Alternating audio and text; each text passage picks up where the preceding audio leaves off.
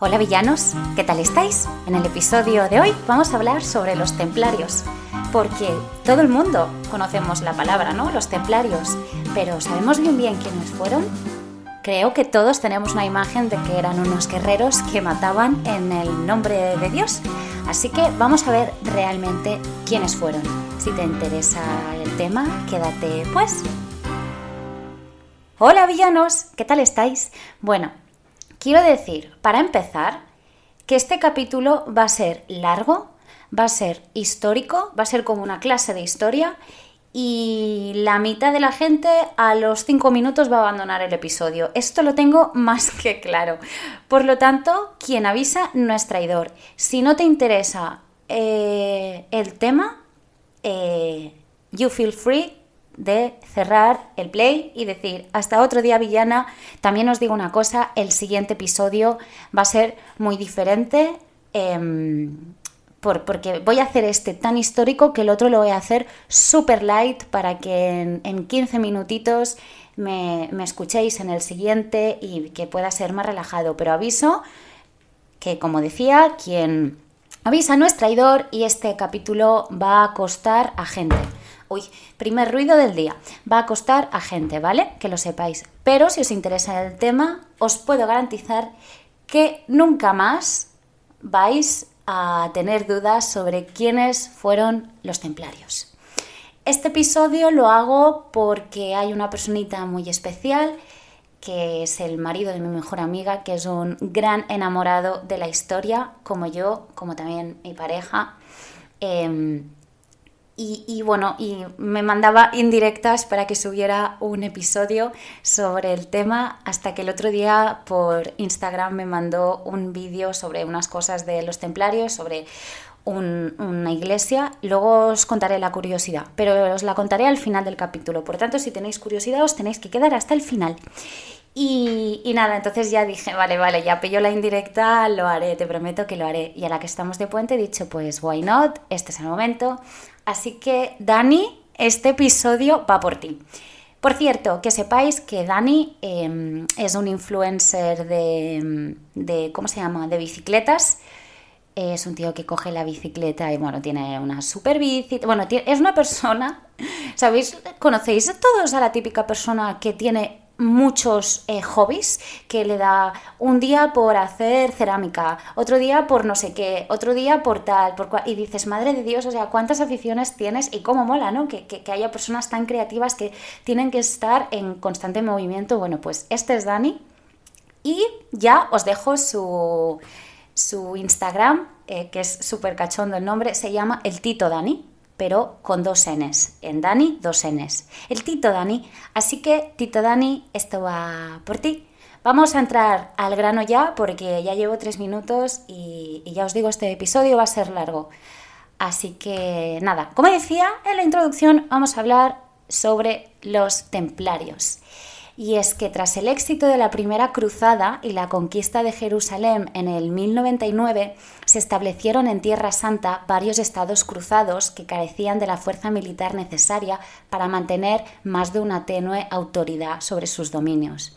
La mayoría de los cruzados regresaban a casa tras cumplir sus votos y preocupados por esta difícil situación, siete caballeros, ¿vale? Siete caballeros dirigidos por Hugo, de Pines, que era un noble francés de la Champaña.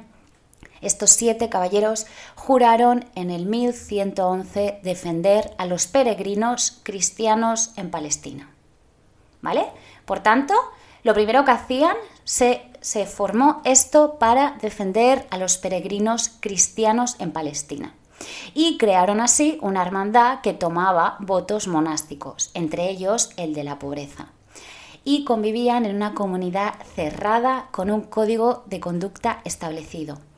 En el 1120, un año después, eh, Balduino II, que era el rey de Jerusalén, cedió a los caballeros su palacio, la antigua mezquita de Al-Aqsa, en el monte del Templo de Salomón de Jerusalén. Por lo tanto, la hermandad pasó a denominarse Orden de los Caballeros del Templo de Salomón o simplemente los Templarios. Bien, Eh, estos templarios eran reconocidos oficialmente como la orden por el Papa Honorio II en el concilio de Troyes.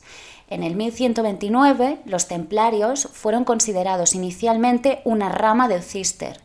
Poco después, Bernardo de Claraval escribió en el llamado Elogio de la Nueva Bilicia, donde proporcionaba la justificación moral para que los templarios pudieran combatir y matar. Esto es lo que más ha generado debate sobre el tema de los templarios, que ellos combatían y mataban. Bien, según él, según eh, Bernardo de Claraval, em, estos no mataban a un hombre, ¿vale? Sino que ellos mataban a un mal. Matar en nombre de Dios no era un homicidio, sino que era un malicidio. Así, durante la Segunda Cruzada, los caballeros templarios participaron en su primera gran batalla, que era la de Dorilea en el 1147. De este modo, los templarios franquearon la línea roja de la iglesia, que la Iglesia había establecido desde hacía siglos entre la violencia y su utilización por parte de los hombres consagrados a Dios. En efecto, el Temple, que fue la primera de todas las órdenes militares, rompía con esta tradición, culminando, por lo tanto, con el proceso de sacralización de la guerra que había iniciado San Agustín en el siglo V. Eh, a cristianizar el concepto clásico de guerra justa. ¿Vale? Entonces, en el siglo XI eh, y de la llamada Reforma Gregoriana, impulsada por el, por el Papa Gregorio VII, em, por eso se llama Reforma Gregoriana, la Iglesia volvió mucho más activa en el ámbito terrenal y dio carta de naturaleza a la idea de la guerra santa, a la idea de matar en nombre de Dios. Ya no solo era un pecado, sino que era un acto meritorio, y salvífico. En este sentido, los primeros templarios no fueron sino unos cruzados que, interpretando de manera literal esa nueva iglesia militante, quisieron convertir su voto temporal de servicio de armas en un compromiso permanente a partir de los votos religiosos. Es decir, constituían una congregación religiosa de frailes, religiosos de vida activa, militar en este caso, diferentes, por tanto, de los monjes contemplativos. Esta faceta espiritual, combinada con su destreza bélica, haría que de ellos que fueran unos mm, guerreros temibles, ¿vale? Entonces, a ver, vamos a empezar a explicar los caballeros porque realmente no eran tantos como se cree. Dentro de la orden que sepáis que coexistían dos grupos, los caballeros y sus servidores, los sargentos. La mayoría de los miembros eh, pertenecía a este segundo grupo. ¿Vale? Entonces, de hecho, el número de caballeros en la orden, como decía, era escaso, ya que tan solo había unos pocos cientos de frailes caballeros, llegando como mucho, como mucho, ¿eh? a unos 500 en tiempos de mayor tensión bélica. Hábiles con la lanza, la espada y la ballesta, y bien pertechados, los templarios eran los cruzados mejor entrenados y equipados. Por ello, a menudo eran desplegados para proteger los flancos, la, vanguardia y la retaguardia de los ejércitos. Eran como un soporte. Eran eh, especialmente famosos por sus disciplinas cargas de caballería en formación cerrada, que además atravesaban las líneas enemigas sembrando el caos y el desconcierto de los ejércitos rivales. Cuando el temple nació, la caballería era el arma más poderosa del occidente cristiano.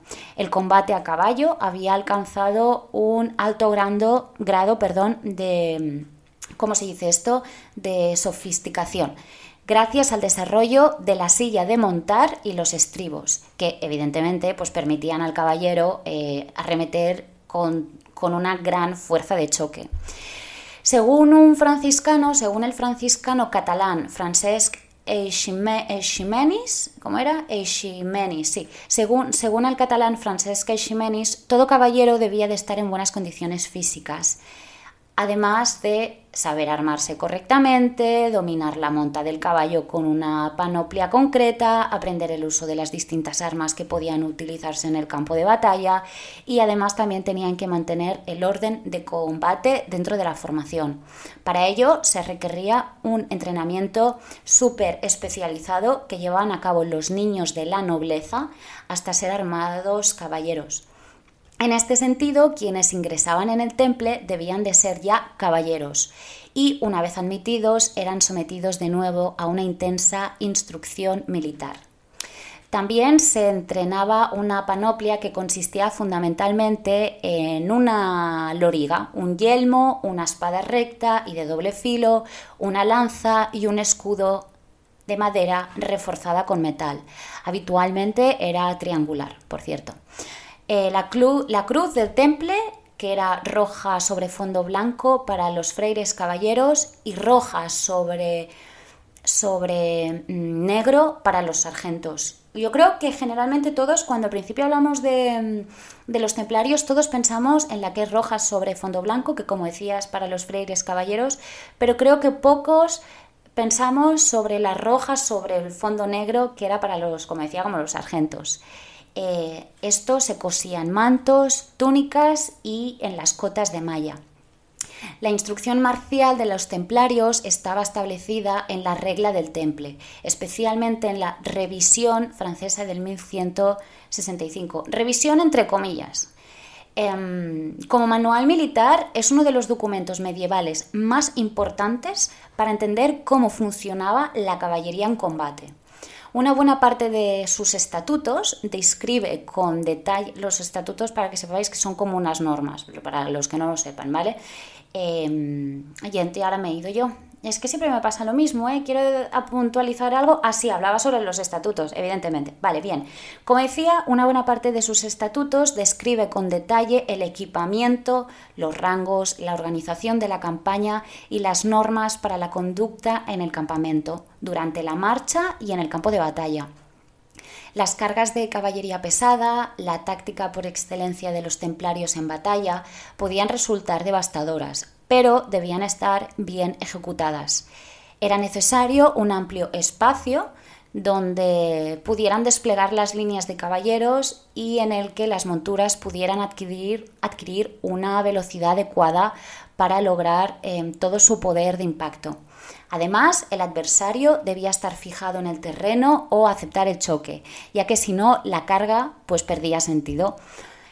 Además, la carga, por último, debía realizarse en un orden impecable, ya que sólo así rompería las líneas enemigas. En este último punto, el de la disciplina en el combate es donde más incide la regla. Era lo más importante. Los templarios estaban sometidos a una férrea disciplina mantenida en el campo de batalla por el mariscal, tercero en la cadena de mando tras el gran maestre y el senescal de la orden. Por tanto, primero senescal de la orden, segundo el gran maestre, tercero el mariscal y el mariscal, como decía, era el, que eh, mantenía el campo de batalla. Además, el celo religioso de los freires eran concretado por los votos religiosos, hacía que esta disciplina fuera en ocasiones inquebrantable. Como decía, los, los templarios realmente se les conoce por ser gran guerreros. Eran, eran bueno, eran impecables realmente batallando. Eran, tenían un, se entrenaban muy bien, como estáis viendo, y, y por eso eran tan buenos. Una de las victorias más célebres de los templarios se produjo en Montguisart en, 1117, perdón, en el 1177, cuando ayudaron al ejército del rey Balduino IV de Jerusalén. Lo ayudaron a enfrentarse a las fuerzas mucho más numerosas del gran sultán Saladino.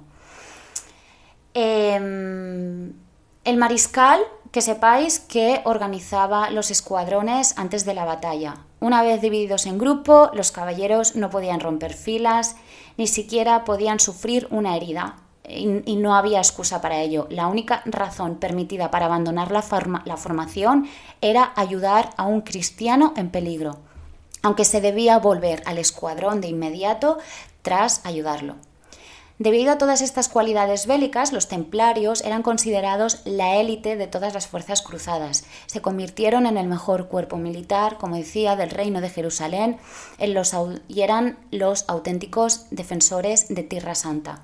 No solo a través de la participación de los ejércitos cruzados, sino también a través de la posesión de decenas de fortalezas.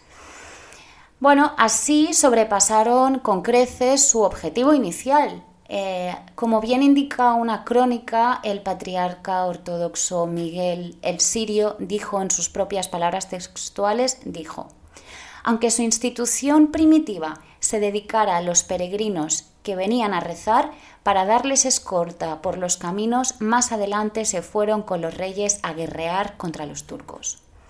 Bien, vamos a ver, mm, los templarios, valentía, temeridad o avaricia. Repito, valentía, temeridad o avaricia.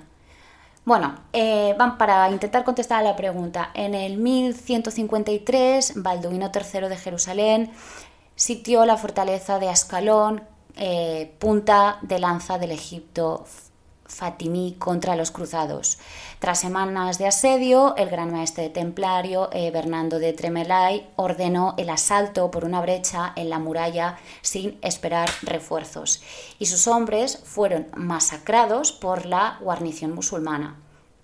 Este hecho se ha, se ha, interpretado de varias formas, aunque lo más probable es que nadie quisiera seguir a los freires en su ataque suicida.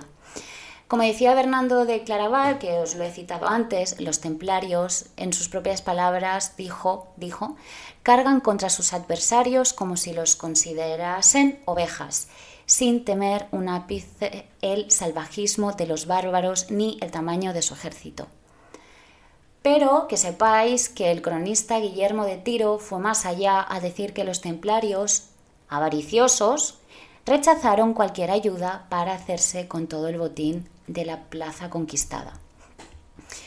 Vamos a ver, vamos a entrar en un episodio de coraje y de muerte en la Forbie, o la Forbie, porque nunca lo he sabido pronunciar. Eh, que sepáis que el 18 de octubre del 1244 ya hemos abandonado el 1100, ahora estamos en el 1244, el 18 de octubre, cerca de la pequeña localidad de Ibibía o como conocían los cristianos, como decía la Forbí, al norte de Gaza. Eh, los templarios eh, demostraron su valor en medio de una de las más graves derrotas de los cruzados. Esta es muy conocida porque es una de las em, derrotas más conocidas. Eh, bueno, estos y sus aliados musulmanes, los emirís de Kerak, Homs y Damasco, eran bueno, enemigos del sultán de Egipto, se enfrentaron a los mamelucos enviados por aquel y a miles de sus mercenarios corasmios. El principal jefe militar cruzado, que fue em, Walterio de Brini, ordenó a la caballería pesada y a su élite. Fueron 348 templarios, 351 hospitalarios y 400 caballeros teutónicos em, que tenían que cargar contra los mamelucos. Posiblemente los jinetes tuvieron dificultades para desplazarse sobre el terreno que era arenoso y los mamelucos resistieron. Brini y los maestres de las órdenes lograron rehacer sus filas y cargar varias veces, pero entre tanto los corasmios destruyeron a los aliados musulmanes de los cruzados a los que rodearon. Ya en la segunda hora de la batalla, una carga conjunta de mamelucos y corasmios superó a los cruzados. Los freines de las órdenes lucharon hasta la muerte. Sobrevivieron tres caballeros teutónicos, tres, que hemos dicho que había 400, sobrevivieron tres. De los hospitalarios, que eran 351, sobrevivieron 26. Y de los templarios, que eran 348, sobrevivieron 36. O sea que fue una auténtica derrota. Bien, ¿cuál es la opinión musulmana del temple? Bueno, el primer eh, autor árabe que mencionó a los templarios fue el Damasceno al-Kalanisi. Es que tengo apuntados los nombres porque es que es, imposible. ¿eh? Bueno, pues el, Damasceno al-Kalanisi mm, citó su participación en la batalla de Banias en el 1157 y los llamó Dawiya que era un término que parece proceder de debutus y que reflejaría su devoción por el combate. Por su parte, Al-Jawari, eh, consejero de Saladino, los describió como poseedores de un gran fervor religioso. Que realmente es lo que eran, eh, eran los, los, templarios. Bueno, como decía, ¿no? Eh, fueron reflejados como, como poseedores de un gran fervor religioso, lo que los convertía en un peligro por la, eh, por la total entrega ¿no? a la causa cristiana. Por ello, los cronistas musulmanes aprobaron que Saladino ejecutase a los templarios capturados en Jatín en el 1187. Pero el poeta y guerrero Usama comentó, eh, os digo Usama porque el apellido no, no os lo sé pronunciar, pero hubo esto, hubo un poeta y guerrero, Usama, comentó cómo un veterano templario acostumbrado al trato de los musulmanes le ayudó a rezar en la mezquita contra la opinión de los cruzados recién llegados, evidentemente eh, muy hostiles hacia el Islam. Bueno, ¿Cuáles eran los emblemas de los templarios? Bueno, pues los templarios contaban básicamente, uy, que le doy un golpecito al micro, contaban básicamente con tres signos distintivos, que eran su vestimenta, la cruz de ocho puntas y el estandarte. ¿Vale? En el 1129 el concilio de Troyes, que aprobó la regla del trempre, que es la que os he hablado al principio, determinó que las ropas de la nueva milicia eh, fuesen de un solo color, blancas o negras. Al final, el blanco, como a todos os vendrá a la cabeza al, visualizar un templario, el blanco quedó reservado a los caballeros que lucirían una cruz roja, mientras que los sargentos y los subalternos de la orden vestirían de negro con una cruz blanca. La cruz también se convirtió en el símbolo de las órdenes militares eh, fundadas después del Temple y que, como esta, dependían directamente del Papa, los hospitalarios y los caballeros teutónicos. Según la regla, el hábito blanco simbolizaba el abandono de una vida de tinieblas y la reconciliación con el Creador y la pureza. En cuanto al estandarte, que os he dicho que era el tercer elemento, eh, bueno, eh, la misión era mantener agrupados a los templarios en torno a él, en el campo de batalla. Era como, como el paraguas amarillo en un tour free que haces en cualquier, en cualquier viaje. Eh, que sepáis que esto era conocido como Bausan o Bausant. Em, esto es mi partido, ya que la formaban dos colores, el blanco por un lado y el negro por el otro, que eran también el color del manto de los caballeros y de los subalternos.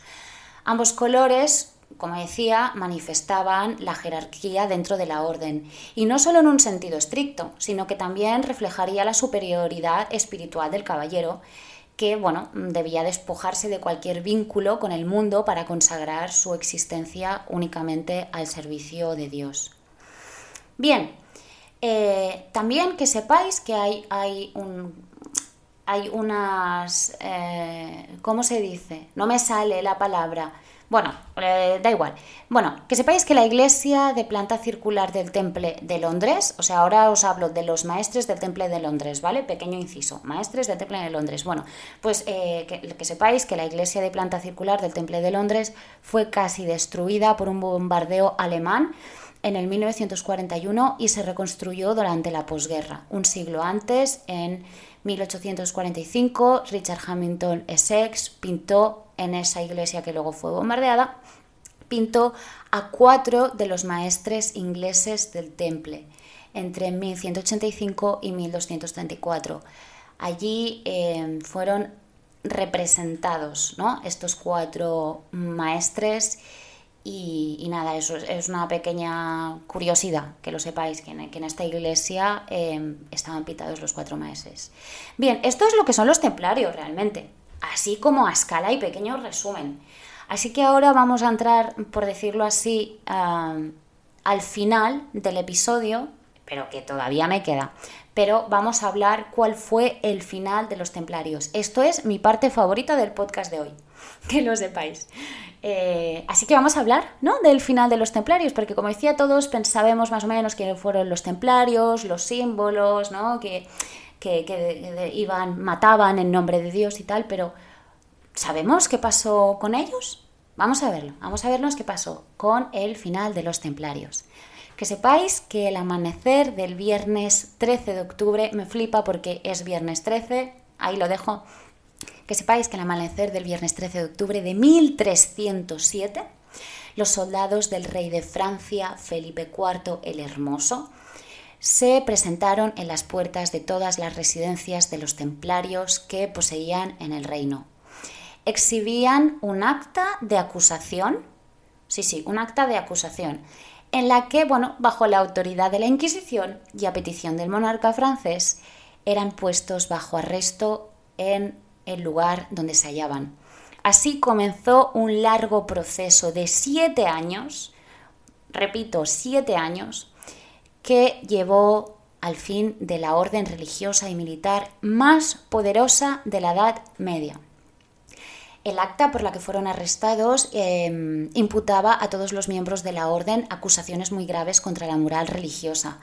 Afirmaba que cuando los nuevos reclutas ingresaban en ella tenían que renegar de Jesucristo, escupir a la cruz y besar el trasero del preceptor. Añadí además, o sea, es que esto es muy loco, ¿vale? Que sepáis que añadí además que los preceptores exigían a los reclutas que no se negaran a mantener relaciones sexuales con los hermanos que así lo quisieran. Por último, además, se decía que los jefes de la orden custodiaban un misterioso ídolo que representaba la cabeza de un hombre con barba, venerado por todos los templarios, los cuales llevaban ceñido a las caderas un cordón que había sido consagrado al entrar en contacto con dicho ídolo. Bien, vamos a ver quién fue realmente el cerebro de la detención, porque el cerebro de la detención fue eh, Nogaret. Nogaret, bueno, Nogaret es el apellido, es eh, Gillian de, Nogaret, lo vamos a llamar Nogaret porque es más sencillo. ¿vale? Este, este hombre, Nogaret, fue el cerebro de la detención. Vamos a ver qué pasó. Bueno, todos los cargos mencionados que se unieron para formar una única acusación y para justificar que interviniera la Inquisición, pues exigía mm, la vehemente sospecha ¿no? de que los templarios, a pesar de ser una orden de la Iglesia, seguían en secreto creencias religiosas contrarias a la fe cristiana. La orden de arresto fue firmada por el rey un mes antes de la detención, el 14 de septiembre, pero en realidad se habían necesitado años para recoger indicios, rumores y testimonios para que, como decía Nogaret, el abogado real, porque Nogaret era el abogado real, pudiera acorralar a los miembros de la orden, acusándolos de un delito por entonces imperdonable, que era la herejía. Vale. Pues que sepáis que 12 espías, según el propio Nogaret, habían entrado en secreto, en secreto en el temple para vivir con los demás templarios y recoger cualquier dato que pudiera ser útil para difamarlos. Durante los interrogatorios que siguieron a la detención. No fue difícil, ojo, en parte gracias a la tortura, em, arrancar a muchos prisioneros confesiones que ratificaban las acusaciones aunque en realidad eran venganzas contra los superiores em, prepotentes o desagradables que los habían perjudicado en su pasado. Como religiosos y por tanto miembros de una orden de la Iglesia, los templarios solo debían responder en juicio ante el Papa, ya que estaban exentos de control de cualquier otra autoridad, porque como hemos dicho al principio, los templarios solo, eh, ¿cómo se dice? Eh, eh, coño, solo, mm, anda, ahora no me sale la palabra. Bueno, estaban ante el Papa, ¿no? Solo, solo dependían del Papa. y ahora yo, ¿por qué os estaba contando, contando estos? Ahora se me ha ido con, eh... Así esto, ¿no? Que los templarios debían responder en el juicio ante el Papa. Bien, porque ah sí, porque estaban exentos del control de otra autoridad. Vale, vale. Ahora, ya sé por qué está diciendo esto. Bueno, pues que sepáis que eran lo que hoy denominamos una prelatura personal, ¿vale? Del pontífice. Esta inmunidad jurídica porque era una inmunidad jurídica, representaba un serio obstáculo para la estrategia real pero Nogaret encontró la manera de sortearla. Por decirlo de alguna manera, encontró la laguna legal. Bien, ¿cuál fue, cómo encontró la manera de sortearla? ¿Qué fue? Bueno, pues que sepáis que existía un antiguo decreto del Papa Honorario III de casi 100 años atrás, ¿vale? Un decreto de 100 años atrás que permitía a los inquisidores investigar la moralidad de los miembros de las órdenes religiosas exentas, como los templarios, em, hospitalarios y los cistercienses. Bien, si pesaba sobre ellos la sospecha em, de desviarse en materia de la fe, es decir, de la herejía. Por tanto, la herejía, pues, era la única culpa que podía atravesar la muralla infranqueable de la inmunidad que poseían los templarios y, por tanto, era la única acusación capaz de justificar que interviniera la Inquisición.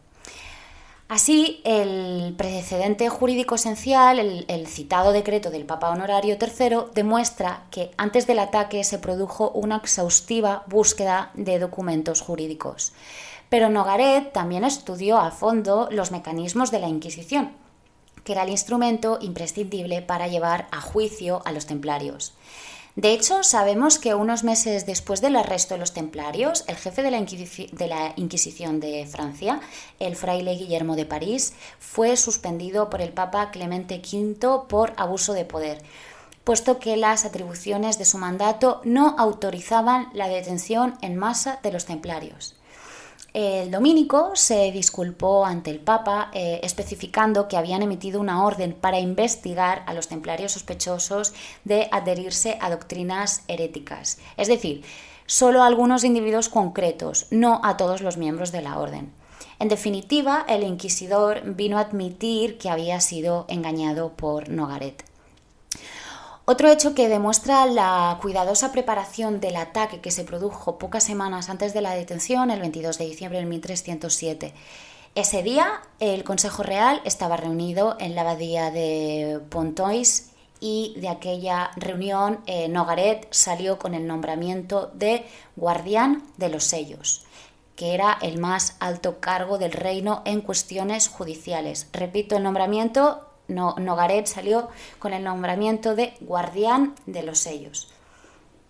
Bien, como decía, el más alto rango en cuestiones judiciales.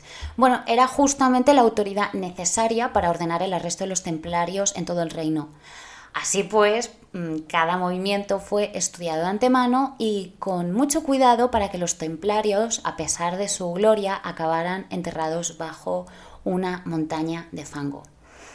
El punto central al que se refería la acusación, la negación de la fe cristiana, se valía de un ritual secreto de ingreso que la orden llevaba a cabo para poner a prueba la obediencia de los eh, novicios. Quien quisiera ser templario debía demostrar que podía aceptar la obediencia total que regía la orden, muy necesaria porque las operaciones militares contra los sarracenos en Tierra Santa requerían una disciplina inflexible. Después de cumplir el rito religioso de la profesión de los votos, el novicio era conducido a un lugar distinto de la iglesia, a menudo a la sacristía, de hecho. Em, como había formado, eh, em, como había jurado que, que, obedecería cualquier orden impartida por sus superiores y que soportaría las duras reglas que vigentes del temple, se le pedía al, novicio que mm, renegase de Jesucristo, que escupiera sobre la, la cruz y que besara el trasero del superior. El objetivo era poner a prueba al novicio y ver su reacción frente a la orden de cometer actos tan reprobables para un hombre que acababa de jurar que incluso daría su vida en defensa de, de la fe. Pero bueno, ¿cuál fue la destrucción moral? Bueno, pues en realidad los dos primeros actos imitaban la violencia que sufrían los cristianos capturados en Tierra Santa que debían elegir entre negar a Jesucristo o morir. Respecto al beso en el trasero del superior, en el que la mayoría de los casos se producía por encima de la ropa, era un gesto de humillación voluntaria del novicio que demostraba así la sumisión a los miembros más antiguos. En el acta de acusación, como decía, redactada por Nogaret, todo esto se usó para demostrar que los templarios, los templarios realizaban gestos homosexuales y se relacionó con la recomendación de los reclutas de no negarse a practicar sexo con los hermanos que así lo quisieran. El objetivo realmente era escandalizar a la opinión pública para difundir la idea de que el temple estaba corrompido por la depravación. Depravación, que no lo digo yo, es lo que se pensaba. Ojo, aquí quiero dejar un punto importante. ¿eh? Eh, esto es lo que se pensaba y esto era el objetivo de Nogaret. Bueno, que sepáis que no todos los templarios confesaron los delitos detallados en la orden de detención y muchos los negaron a pesar de ser brutalmente torturados. Sin embargo, el impacto de las confesiones de quienes lo admitieron, aunque fueran bajo tormento, fue devastador para la reputación de la orden. La estrategia difamatoria había preparado meticulosamente el terreno para que así fuera. Y bueno, realmente, y antes de la detención del 13 de octubre, aquel viernes 13 de octubre que he dicho en un principio, mm, parejas de frailes franciscanos y dominicos fueron enviados por la Inquisición a todas las regiones de Francia para predicar la inmoralidad de los templarios. Sus palabras debían tocar la fibra sensible de la gente y escandalizar a los fieles. Y así, cuando se dieran a conocer los testimonios obtenidos durante los interrogatorios, como decía, interrogatorios, entre comillas, por, todos los métodos de torturación, la gente ya estaría acostumbrada a oír hablar de la herejía propagada en secreto entre los frailes combatientes. Eh, bueno, la orden gozaba de la estima de personas de todas las clases sociales. La gente corriente hacía donaciones al temple y las familias aristocráticas animaban a sus hijos menores a ingresar en las filas de los templarios, asignando a cada uno de ellos un terreno como dote. Además, muchos fieles em, pedían ser enterrados en las iglesias templanas para disfrutar de los beneficios espirituales que obtendría em, su alma gracias a las plegarias de sufragio que los, templarios realizaban durante las ceremonias litúrgicas. Todo ello es lo que proporcionaba la orden tierras y riquezas, pero también les daba prestigio y credibilidad.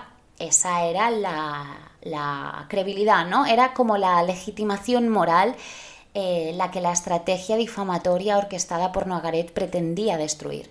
La, manipulación del sentir popular se preparó con todo detalle, teniendo en cuenta la cultura y la mentalidad, mm, ¿cómo podría decir?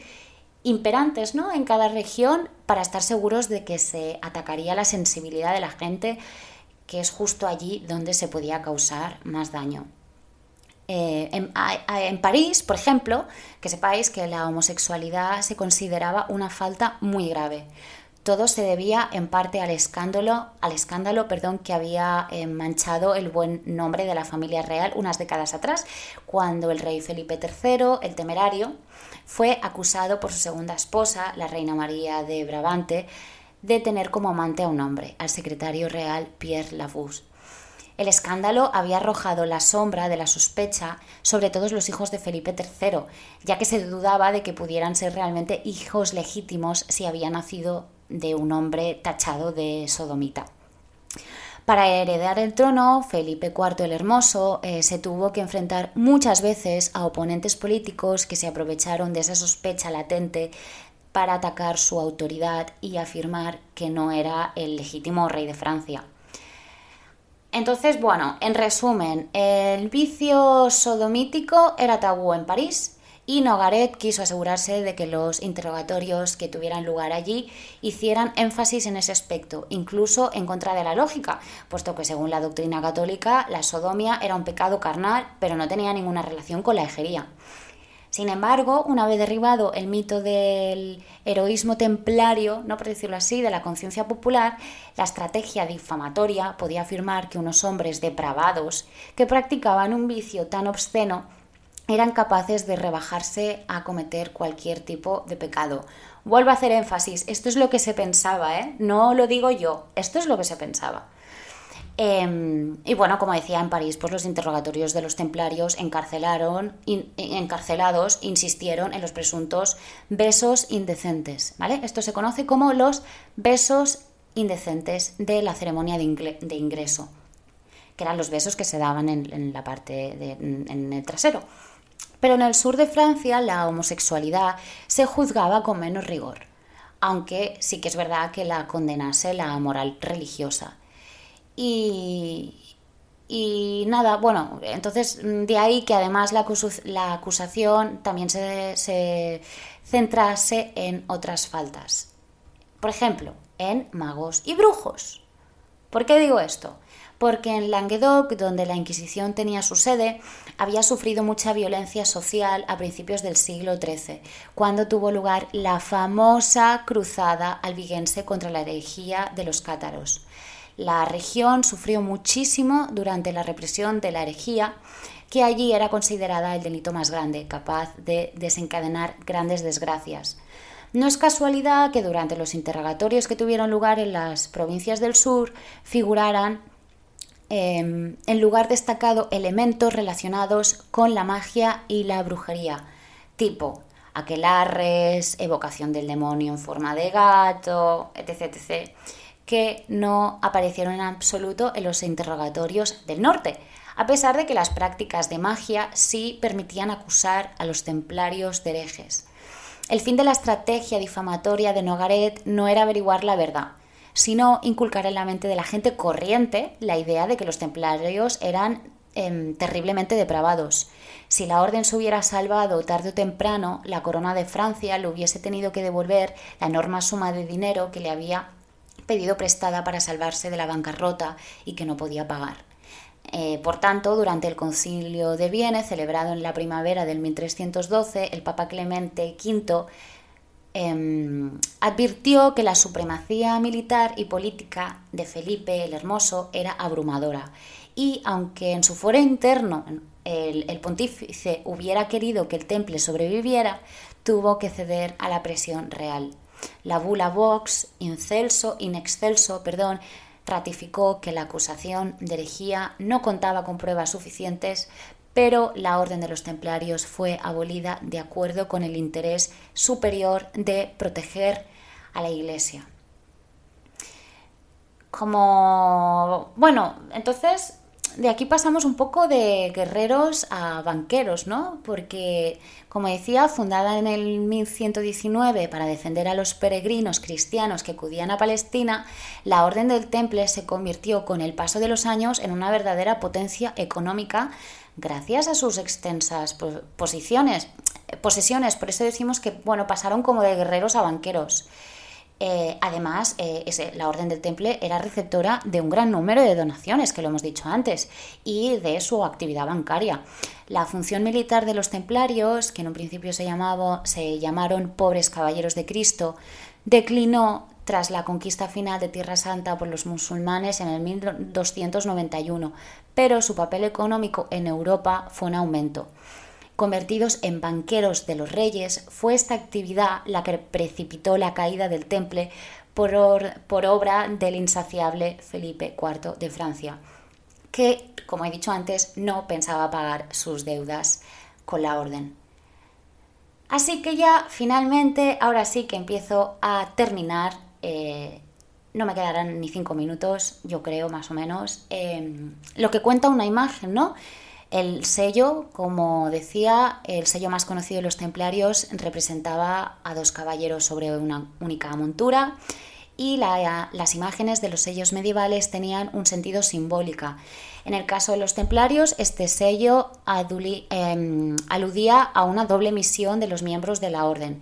Cada templario hacía los votos religiosos de pobreza, obediencia y castidad como un monje pero al practicar la guerra contra los enemigos del cristianismo, pues también era un soldado.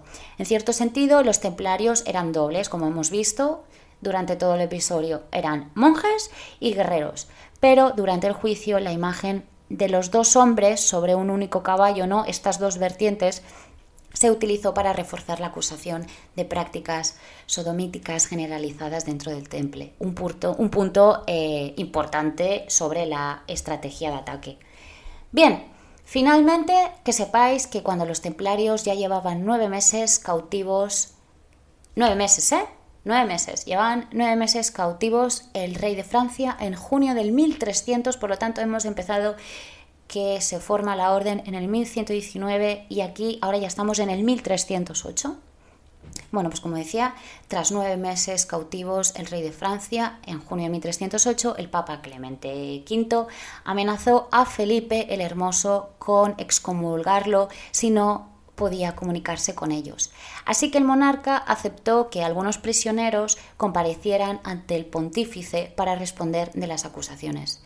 Pero el gran maestre eh, Jacques de Molay eh, y los mayores dignatarios de la orden fueron retenidos con engaños en el castillo de Chinon para evitar que vieran al Papa. Por eso el episodio se conoce como la absolución de Chinon. ¿Por qué? Porque Clemente V eh, respondió a esta última artimaña con otra. Envió en secreto a Chinon a tres cardenales plenipotenciarios que escucharon de Molay y a los demás. Tras pedir perdón a la Iglesia, fueron absueltos y reintegrados en la comunión de los fieles. Como último dato, el 18 de marzo del 1314, cuando ya llevaban más de seis años encarcelados, hemos pasado de nueve meses ahora a seis años, el gran mestre del Temple, Jacques de Molay, y el, el prefecto de Normandía, Godofredo de Charny, se rebelaron y se retractaron de todas las acusaciones que habían admitido. Fueron acusados de relapsos, es decir, de recaer en la herejía y quemados ese mismo día sin el consentimiento del Papa. Cuando en el mes de noviembre el rey Felipe el Hermoso murió a causa de un accidente de caza, la fantasía popular exaltada por las insinuaciones de Nogaret que había propagado durante años acerca de la magia y la brujería practicada por los templarios, pensó enseguida que el rey había caído bajo una maldición templaria. Esto ha sido el episodio sobre los templarios Sé que ha sido un episodio muy largo, muy histórico. Probablemente hayan empezado 10 personas a escuchar el podcast y solo quede una. Pero bueno, como decía en un principio, Dani va por ti y va por todas aquellas personas que no les importa estar 50 minutos escuchando un podcast de historia. Sabéis que a mí me gustan los, los podcasts rápidos de 15, 20, máximo 30 minutos porque creo que desgraciadamente nadie tiene más de 30 minutos para dedicarle a alguien y a mí me gustan los episodios frescos, pero no podía no hacer un episodio de historia largo como el que hice de María Antonieta. Así que sin más, uy, que le doy segundo golpe al micrófono. Antes de irme voy a decir, pues la curiosidad que decía en el principio, que es una curiosidad, un vídeo que me pasó Dani por Instagram, que bueno, que el vídeo básicamente lo que decía es que en el cañón del río de Robos, eh, de Lobos, uy, repito, que en el cañón del río Lobos em, hay una iglesia templaria conocida como el centro del mundo, ¿vale? Em, fue construida por los templarios a finales del siglo XIII y se dice que es un potente punto energético, es decir, como las pirámides. Se encuentra entre Finisterre y el Cabo de Creus a 537 kilómetros de cada uno. Uno de los puntos importantes para la orden em, fue la iglesia del antiguo convento templario de San Juan de Otero los oráculos que están formados, eh, están formados, que sepáis, por un pentalfa, que la pentalfa es la estrella de cinco puntas, eh, entrecruzados por cinco corazones. Esto fue lo más... Mm, bueno, lo, más... el elemento más importante, ¿no? Por decirlo así. Y, bueno, ¿por qué esta, el oráculo estaba formado por un pentalfa? entrecruzado por cinco corazones. Bueno, pues porque se pensaba que era el órgano del conocimiento, ¿no? Y realmente si tú ves esta imagen te recuerda a las danzas de los planetas Venus y Tierra. Así que sin más, ya me despido, queridos villanos. Eh, felicito, enhorabuena el que se haya quedado aquí. Nos vemos en el siguiente episodio de 15 minutos. No llegaré a 20, I promise. Bueno, lo prometo con la boquita pequeña que para eso soy villana. Así sin más, queridos villanos, gracias por estar aquí. Un beso a todos, un beso a ti, Dani, en especial. Y nos vemos en el siguiente episodio, como siempre, hacer travesuras. Un besito, chao.